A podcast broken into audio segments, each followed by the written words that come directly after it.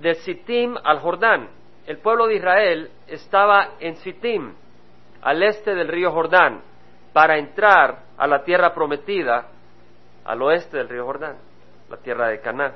El Señor habló a Josué, hijo de Nun y ayudante a Moisés, diciendo, mi siervo Moisés ha muerto, ahora pues levántate, cruza este Jordán, tú y todo el pueblo a la tierra que yo les doy a los hijos de Israel. O sea que el Señor le dice a Josué, levántate, no es que estaba dormido, pero le dice, pues ya es el momento de entrar, ya es el momento de cruzar el río Jordán. Pero ellos estaban en Sittim. Y lo primero que hizo Josué, ¿se acuerdan cuando iban a entrar a la tierra prometida 38 años con anterioridad? ¿Qué es lo que hizo Moisés? Mandó a 12 espías de Cades Barnea a investigar, a inspeccionar la tierra. Y luego dijeron, no, parecemos altamontes, esa gente es grande, las ciudades son fortificadas, no, no podemos entrar, nos van a aplastar y, se acobardaron y el Señor, por su cobardía, por no entrar con fe a las promesas del Señor, quedaron en el desierto 38 años más y murieron ahí en el desierto. Sus hijos fueron los que iban ahora a entrar. Y acá una vez más, a punto de entrar a la tierra prometida, a punto de cruzar el río Jordán, Josué manda a dos espías, no doce, dos espías, José había sido uno de los doce espías que fueron la primera vez a inspeccionar la tierra, Acá ahora Josué manda a dos espías a inspeccionar a Jericó. Y eso lo estudiamos el domingo pasado. ¿Se acuerdan? El capítulo 2 dice, Josué, hijo de Nun, envió secretamente desde Sittim a dos espías diciendo, id recorrer la tierra, especialmente Jericó. Fueron pues y entraron en la casa de una ramera que se llamaba Raab y ahí se hospedaron. Cuando ellos fueron, obviamente iban como espías, el versículo 2 dice, se le dio aviso al rey de Jericó diciendo, he aquí unos hombres de los hijos de Israel han venido aquí, este es el capítulo 2, versículo 2, han venido aquí esta noche para reconocer la tierra. Tal vez eh, Josué le dio la orden a los espías en la mañana, vayan, Sittim está a 20 kilómetros al este de Jericó, unos 10 kilómetros a la orilla del río estaba Sittim y pasabas el río, tenías unos 10 kilómetros más, un poquito hacia el noreste, noroeste y llegabas a Jericó, total de 20 kilómetros. Probablemente salieron en la mañana, llegaron el atardecer a Jericó y ahí se hospedaron donde Raab, la prostituta que los escondió en el techo. Cuando el rey mandó a llamar a la prostituta para que entregara a estos hombres, ella dijo que ya se habían ido, que habían salido, pero estaban escondidos en el techo, bajo esos ah, tallos de lino que estaban secándose en el techo, ahí los tenía escondidos. Cuando se fueron los emisarios del rey, entonces estos dos hombres salieron. La prostituta le dijo, escóndanse en la región montañosa por tres días y eso está en el versículo 22. Eh, Pero antes de eso podemos ver que la prostituta le dice en el versículo 9, sé que Jehová os ha dado la tierra y que el terror vuestro ha caído sobre nosotros y que todos los habitantes de la tierra se han acobardado ante vosotros. En otras palabras, esta prostituta dice, todo el pueblo está acobardado, tiene miedo, saben que ustedes que Dios está delante de ustedes. Ellos saben cómo Dios abrió el mar rojo y ustedes pasaron y luego se ahogó todo el ejército de Egipto del faraón hace 40 años. Nuestro pueblo sabe y cómo ustedes destruyeron a Og, rey de Basán, y a Sejón, eh, rey de Esbón, y cómo los destruyeron a todos sus enemigos. Y ahora ustedes vienen para acá y estamos temblando. Nos tiemblan los pies, las piernas. Y eh, Dios les había dado esa, ese, esa, ese temor a esta gente, ese terror. Bueno, ellos, los, los espías, se fueron a la región montañosa tres días porque los emisarios del rey eh, pues regresaron y, enviaron eh, a buscar a estos dos espías, ¿verdad? ¿Dónde están? Vamos a buscarlos para que no vayan a dar ningún reporte a, a, a Josué y a sus líderes. En el versículo 22 vemos de que ellos se fueron y llegaron a la región montañosa y permanecieron, ¿cuántos días? Tres días hasta que los perseguidores regresaron y los perseguidores los habían buscado por todo el camino, pero no los habían encontrado. Entonces los dos hombres regresaron y bajaron de la región montañosa y vinieron a Josué, hijo de Nun, y le contaron todo lo que les había acontecido. O sea que pasaron tres días ahí en territorio enemigo sin poder llegar a decirle a su pueblo, tengo grandes noticias.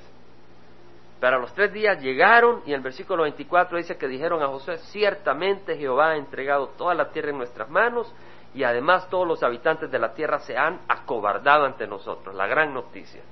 Y me hace reflexionar en nuestro Señor Jesucristo. Nuestro, así como estos hombres estuvieron tres días en la región montañosa, en territorio enemigo, ¿verdad? Antes de poder ir y dar la buena noticia, nuestro Señor estuvo en territorio enemigo tres días. Su cuerpo estuvo en la tumba tres días y la tumba es nuestra enemiga. La muerte es nuestra enemiga, pero Cristo Jesús nos ha dado la victoria.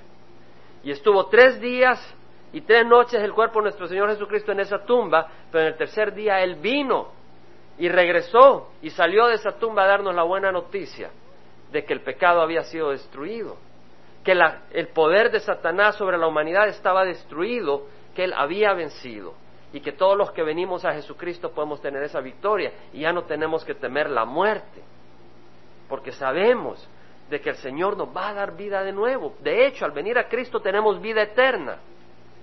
Y este cuerpo podrá morir, pero después tendremos un cuerpo renovado que no se, enferma. Esa es una gran noticia. Y vemos cómo, hay, cómo el Señor nos tira cosas a lo largo de toda la Biblia, paralelos, cosas así, donde el Espíritu nos muestra estos paralelos. Porque es el mismo Espíritu que nos eh, habla, el Espíritu que escribió estas escrituras.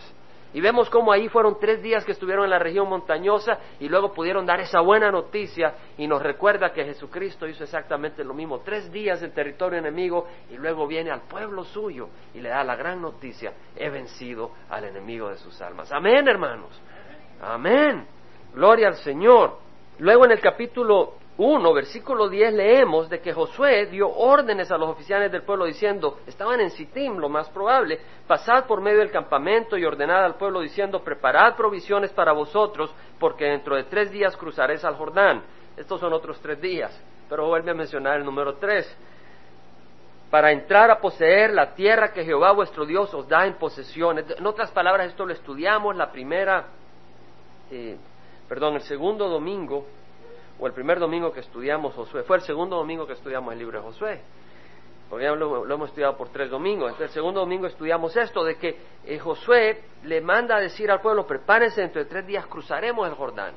Probablemente esto lo estaba diciendo en Sittim, y de ahí partieron hacia el este del río Jordán antes de cruzarlo. Entonces en el capítulo 3, versículo 1 dice que Josué se levantó muy de mañana y él y todos los hijos de Israel partieron de Sittim y llegaron al Jordán y acamparon ahí antes de cruzar. Y sucedió que al cabo de tres días, ¿se acuerdan? Tres días. Les había dicho, en tres días vamos a cruzar el Jordán, prepárense. Aquí vemos pues que salieron de Sittim hacia el Jordán, llegaron a la orilla este del Jordán y al cabo de tres días los oficiales pasaron por medio del campamento. O sea, acamparon al este del Jordán, llegaron, acamparon, ya listos para recibir la voz de quién, de su comandante, de pasar hacia el río Jordán. ¿Cierto? Estamos, hermanos. Es lo que estaban esperando. Acamparon ya listos. Ahora, ¿acamparon al este del Jordán para voltear a ver Egipto? No, hermanos. ¿Acamparon al este del Jordán para hacerse para atrás? No. ¿Acamparon al este del Jordán para qué? Para cruzar el río Jordán y entrar a la tierra prometida. Para eso acamparon al este del Jordán, hermanos. Y fueron tres días que estuvieron esperando. Y a mí me recuerda esto, que también nosotros estamos esperando. Y estamos al este del Jordán, listos para entrar a la tierra prometida. ¿Cierto? Nuestro capitán nos va a dar el aviso pronto de que es el momento de cruzar. Jesucristo viene pronto, con la voz de arcángel, y nos va a llamar para entrar a la tierra prometida que tanto añoramos. El Señor viene pronto. El Señor viene pronto y ese es nuestro gran gozo. Entonces vamos a tener nosotros que hacer lo que el pueblo de Israel hizo cuando Josué estaba a punto de llevar al pueblo de Israel hacia el Jordán. En el versículo 3 dice que dieron órdenes al pueblo diciendo, cuando veáis el arca del pacto de Jehová vuestro Dios y a los sacerdotes levitas llevándola, partiréis de vuestro lugar y la seguiréis sin embargo, dejaréis entre vosotros y a una distancia de unos dos mil codos. No os acerquéis a ella para saber el camino por donde debéis ir, porque no habéis pasado antes por este camino. Josué dijo al pueblo, consagraos, porque mañana Jehová hará maravillas entre vosotros. ¿Cuál era la maravilla? Que el Señor iba a romper esa barrera del río. El Señor iba a abrir una brecha en esa agua y el pueblo de Israel iba a entrar a la tierra prometida. El, que iba a ser la maravilla de abrir esa barrera era Jehová. Lo que tenía que hacer el pueblo era consagrarse. Vemos eso, hermanos, consagrarse. Cuando estudiamos el libro de Éxodo, capítulo 19, que el pueblo de Israel estaba en el Sinaí y Jehová iba a bajar al monte Sinaí, vimos de que también el versículo 10 Jehová dijo a Moisés, ve al pueblo y conságralos hoy y mañana y que laven sus vestidos y que estén preparados para el tercer día, porque el tercer día Jehová descenderá a la vista de todo el pueblo sobre el monte Sinaí. ¿Cuántos días? Tres días. Vemos que el pueblo estaba listo para ver la presencia de Jehová que iba a venir en el monte Sinaí, pero con un fuego y con un temblor y con truenos que los hizo aterrorizarse. Ahora nosotros estamos esperando a la orilla del río Jordán, no para ver a Dios que va a venir con un temblor terrible, sino que viene con el amor de Jesucristo a recoger como un novio a su novia, hermanos. Qué hermoso. Amén. Yo no me pudiera quedar sentado, yo saltaría, hermanos. Yo estoy parado. Pero no se quede sentado, salte, cósese. Se puede quedar sentado. Pero es una bendición. Pero el Señor nos dice, conságrate, lava tus vestidos. Lava tus vestidos. No estamos hablando de tu suéter, no estamos hablando de tu camisa, estamos hablando que te laves con la sangre de Jesucristo.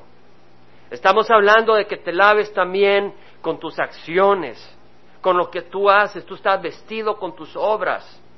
Yo te digo, lávate. Lávate, que tus obras sean limpias, que tus actitudes sean limpias, porque el Señor viene pronto. Y si tú no estás mirando, si tú no estás con el pueblo de Dios a la orilla del Jordán y te quedaste atrás, un poquito más antes de llegar a Sittim, un poquito más atrás, cuando Josué dé la voz de entrar y atravesar el río Jordán, tú te quedas atrás. Y lo mismo ahora, estamos el pueblo de Dios a la orilla del río Jordán esperando la voz de Jesucristo. Y si tú no estás con el pueblo de Dios cuando venga Jesucristo, no vas a oír su voz y no vas a poder entrar y te vas a quedar. Pero estamos esperando la venida de nuestro Señor Jesucristo. Conságrate. Puedes tomarlo como referencia. En el libro de Hebreos, capítulo 10, Versículo 23 dice, mantengamos firme la profesión de nuestra esperanza sin vacilar, porque fiel es el que prometió. Él prometió que viene por su iglesia. Crees en Dios, creed en mí. No se turbe vuestro corazón, crees en Dios, creed en mí. En la casa de mi padre hay muchas moradas, si no fuera así os lo hubiera dicho. Porque me voy a preparar un lugar para vosotros, y si me voy a preparar un lugar para vosotros, vendré otra vez y os tomaré conmigo para que donde yo esté, tú estés conmigo. El Señor viene. Él nos ha prometido que ha ido a preparar una morada por nosotros y que viene por nosotros. Entonces dice, mantengamos firme la profesión de nuestra esperanza. Nosotros compramos casas. Yo he comprado una casa para mi familia, algunos hermanos están comprando casas, pero hermanos, la casa principal es la que el Señor tiene para nosotros. Y esa va a ser preciosa. No tienes que tener seguro de casa por si se daña. No tienes que cambiarle las tejas una vez a los 15 años no tienes problema de que si te van a entrar los ladrones, no tienes que pagar, ya el Señor pagó por ella con su sangre. Entonces pon los ojos, porque puedes tener firme tu profesión sin vacilar, es decir, sin confundirse, sin decir será que no será, porque fiel es el que prometió, y consideremos cómo estimularnos unos al otro al amor y a las buenas obras, el vestido blanco, el vestido de amor, ¿cierto? La novia con su vestido blanco.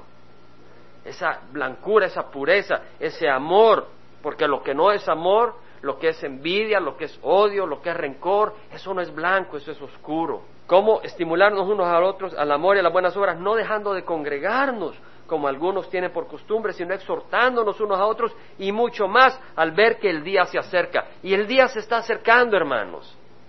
Hermanos, que no los agarre el Señor por sorpresa. ¿Cuántos, no me levanten la mano, pero cuántos de ustedes, no levanten la mano, pero contesten en su corazón, cuántos de ustedes no creen que el Señor viene hoy? Fíjate, pues puede venir hoy, cuando menos lo piensas. Dice, cuando menos lo piensas. ¿Cuántos de ustedes creen que el Señor va a venir hoy? Pues yo no sé. Ah, pues hoy puede venir el Señor. Mira primera Tesalonicenses, hay tanto espiritualmente hablando. Versículo 1 del capítulo 5. Ahora bien, hermanos, con respecto a los tiempos y a las épocas, no tenéis necesidad de que os escriba nada, pues vosotros mismos sabéis perfectamente que el día del Señor vendrá así como un ladrón en la noche.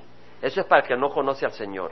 Te agarrará de sorpresa. Eso es para el que se fue a pasear, espiritualmente hablando, el que se fue a jugar con el mundo y se ha alejado del Señor. Dice, mira, vendrá como un ladrón en la noche. Cuando estén diciendo paz y seguridad, y no está buscando paz ahora el mundo, no está diciendo el mundo, busquemos paz, no se están uniendo las naciones, no está Rusia mandando tanques a Afganistán, apoyando la iniciativa de Estados Unidos, no está China felicitando a Estados Unidos por su esfuerzo por una paz global, no está Inglaterra apoyando a Estados Unidos, no está Centroamérica y Sudamérica apoyando a Estados Unidos, no se están uniendo los países buscando esa paz global ahora, más que nunca. ¿Y qué están buscando? Seguridad contra el terrorismo. Cuando estén diciendo paz y seguridad, la destrucción vendrá sobre ellos repentinamente. En otras palabras, el Señor va a venir por su iglesia y nos va a arrebatar. Y entonces va a venir destrucción sobre la tierra, sobre la tierra. Algunos dicen paz y seguridad porque compraron su casa o porque tal vez hallaron un negocio donde les da tanto dinero. Pero la destrucción te va a venir repentinamente si tú te has alejado del Señor. Si tú no estás en las manos del Señor. Porque cuando te mueras, cuando te dé un ataque al corazón, se te acabó todo y viene una destrucción terrible y nadie te puede sacar de esa destrucción. Nadie. Nadie, nadie, nadie. Este mundo está contra Jesucristo. Este mundo está contra el Señor. En el Salmo 2 dice al principio, ¿por qué se sublevan las naciones y los pueblos traman cosas vanas? Se levantan los reyes de la tierra y los gobernantes traman unidos contra Jehová y contra su ungido. Rompamos sus cadenas y echemos de nosotros sus cuerdas. Me encontraba a alguien en mi trabajo con una posición de director, con el que hace muchos años discutíamos sobre creación evolución y nunca me ganaba los argumentos que les presentaba, pero los agarraba y se agarraba de que éramos resultado de evolución. Y ayer que me mira, me pregunta qué hago los días en que no estoy yendo a trabajar, le comparto que estoy en las, en las cosas del Señor y él se considera religioso, se considera que pues Dios es cierto, ¿verdad? Y lo único que me hace es empezarme a hablar de un libro que hablaba para presentar las evidencias de Jesús y me empieza a decir de que era muy mal escrito y que las evidencias estaban tan mal presentadas y yo con mucho respeto le escuché para luego poder hablarle pero en el momento en que le quise hablar no me dejó hablarle. Y digo, qué cosa más tremenda. Yo no me puse a pelear, si es director de una posición ahí, yo estoy en el trabajo, no puedo ponerme a, discutir. Pero ahí me acordé de este salmo. Se levantan los reyes de la tierra y los gobernantes traman unidos contra Jehová y contra su ungido. Si tú no estás a favor del Señor, estás contra el Señor. Si tú no recoges, tú desparramas. Y me da tristeza la ceguera porque nosotros vemos con la luz que el Señor nos da. Y pedimos que ellos vean con la luz que el Señor nos ha dado a nosotros también.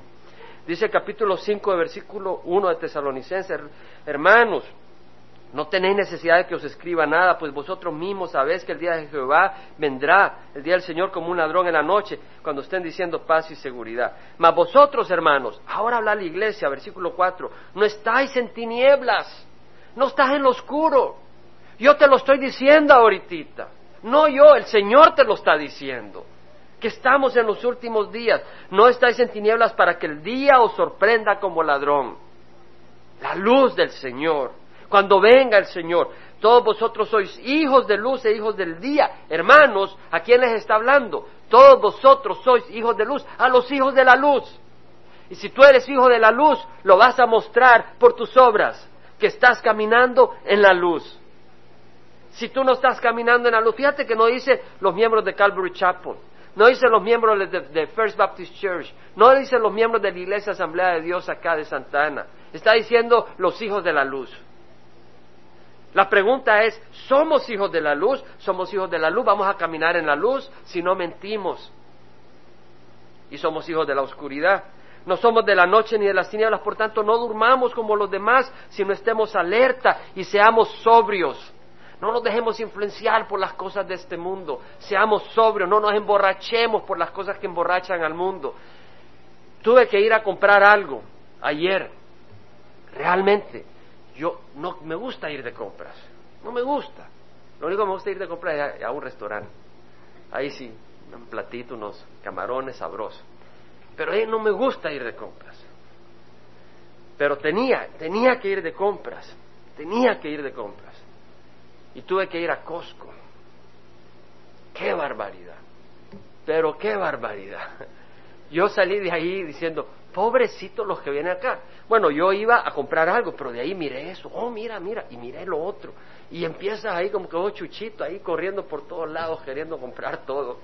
Me salgo de aquí, solo me llevo lo que tiene a comprar y salí corriendo de ahí, no quiero regresar. Es increíble. De repente ves esto que se mueve, esto que te canta, esto que te salta, este increíble, increíble, y todo mucho barato para ahorrarte y terminas sin nada. No te emborraches por las cosas que se venden. No te emborraches por las cosas materiales. No te emborraches por las cosas emocionales. No te emborraches por las cosas de poder, de vanagloria. Emborráchate en el espíritu. Los que duermen de noche duermen y los que se emborrachan de noche se emborrachan. Pero puesto que nosotros somos de día, seamos sobrios, habiéndonos puesto la coraza de la fe. Tenemos que protegernos. ¿Cómo vamos a tener fe? Si tú no vienes a la iglesia, si tú no estudias la palabra, no vas a tener la coraza de la fe y van a entrar los dardos del enemigo y te van a destruir. Pero si tú vas y te unes en las reuniones de oración, los miércoles en los apartamentos NOLS, los viernes ahora se está reuniendo nuevo donde René, los domingos acá y en casas durante la semana.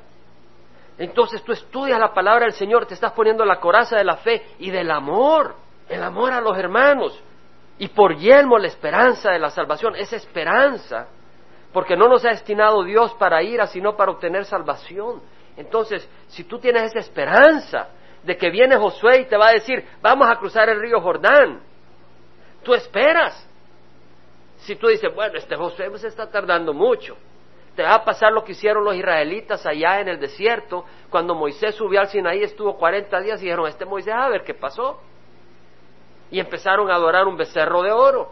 Perdieron la esperanza, perdieron la fe. Pero tú te reúnes con el pueblo del Señor para fortalecerte en la fe y poder decir, el Señor viene pronto.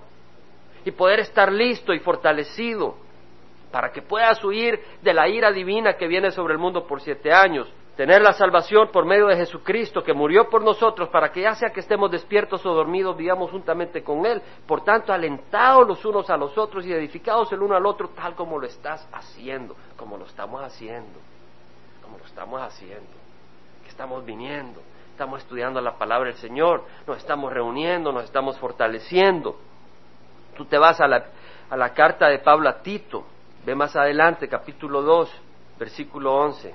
La gracia de Dios se ha manifestado trayendo salvación a todos los hombres, enseñándonos que negando la impiedad y los deseos mundanos, es decir, hay deseos mundanos, tenemos una carne pecadora, el Señor no dice redime la carne, dice crucifica la carne, es decir, camina en el Espíritu para no cumplir los deseos de la carne. La carne tiene deseos, pero lo que tienes que hacer es decir en tu corazón, ¿quién es tu máster? ¿Quién es tu Señor? ¿La carne o Jesucristo? Y cuando decides Jesucristo, la carne va a estar peleando, te va a estar jalando, pero tú dices, olvídate, yo a quien estoy siguiendo es al Señor. Y ahí consiste en consagrarnos, ¿ves? Enseñándonos que negando la impiedad y los deseos mundanos vivamos en este mundo sobria, justa y piadosamente. Es la consagración, actuando con rectitud, sobriamente, piadosamente, aguardando la esperanza bienaventurada, es decir, la bendita esperanza ¿Cuál es esa? La manifestación de la gloria de nuestro gran Dios y Salvador Cristo Jesús. ¿Verdad? O sea, José iba a anunciar para entrar por el río Jordán a la tierra prometida, Jesús pronto viene y va a aparecer para que estemos con Él para siempre. Quien se dio a sí mismo por nosotros para redimirnos de toda maldad y purificar, consagrar para sí un pueblo para, posesión suya, celoso de buenas obras un pueblo celoso de buenas obras. Me da gusto, hermanos, que esta congregación está mostrando buenas obras. Buenas obras. Cuando tú vienes a la iglesia, has mostrado una buena obra. Cuando tú empiezas a venir a la iglesia, aquí hay algunos que empiezan a venir a la congregación, acaban de venir a Cristo y, veo que están haciendo el esfuerzo de venir a la iglesia. Es una buena obra, pero vas a ser bendecido más de lo que tú das. Estás recibiendo del Señor. Hemos tenido necesidades de siervos ya tenemos siervos animados. Osvaldo que está queriendo aprender el sonido, nuestro hermano Francisco que está sirviendo de ujier. Ahora íbamos a tener una necesidad en las mesas de material y, y el anuncio que íbamos a dar ahora es que no se podía entregar material por los próximos domingos hasta que tuviéramos una persona que se iba a encargar de este ministerio. Y hoy mismo, antes de que dijera Pío yo, había una hermana interesada en servir en ese ministerio. Me dio gozo. Y pues otras hermanas que están sirviendo con los niños. Y otras hermanas que se han añadido. Y me da mucho gozo. Y es lo que está diciendo el Señor. Un pueblo para posesión suya. Le pertenecemos al Señor y por lo tanto servimos, celoso de buenas obras. Esto habla exhorta y reprende con toda autoridad, que nadie te desprecie. Al cabo de tres días los oficiales pasaron por medio del campamento, dieron órdenes al pueblo diciendo, cuando veáis el arca del pacto de Jehová vuestro Dios, y a los sacerdotes levitas llevándola, partiréis de vuestro lugar y la seguiréis. Aquí hay toda otra enseñanza. Yo creí que me iba a tomar cinco minutos en lo que acabamos de compartir. Así que no podemos seguir, porque acá tenemos una enseñanza completa y extensa que podemos recibir solo en el versículo 3 donde nos dice, cuando veáis el arca del pacto de Jehová vuestro Dios y a los sacerdotes levitas llevándola, partiréis de vuestro lugar y la seguiréis. Aquí hay una gran enseñanza. Próximo capítulo, próximo domingo. Se quedan en suspenso. Pues no se queden en suspenso, agarren la Biblia y díganle al Espíritu Santo que les bendiga. Sin embargo, dejaréis entre vosotros y ella una distancia de unos dos mil codos, es decir, novecientos metros. No os acerquéis a ella para saber el camino por donde debéis ir, porque no habéis pasado antes por este camino. Entonces José dijo al pueblo, consagraos, porque mañana el Señor hará maravilla entre vosotros.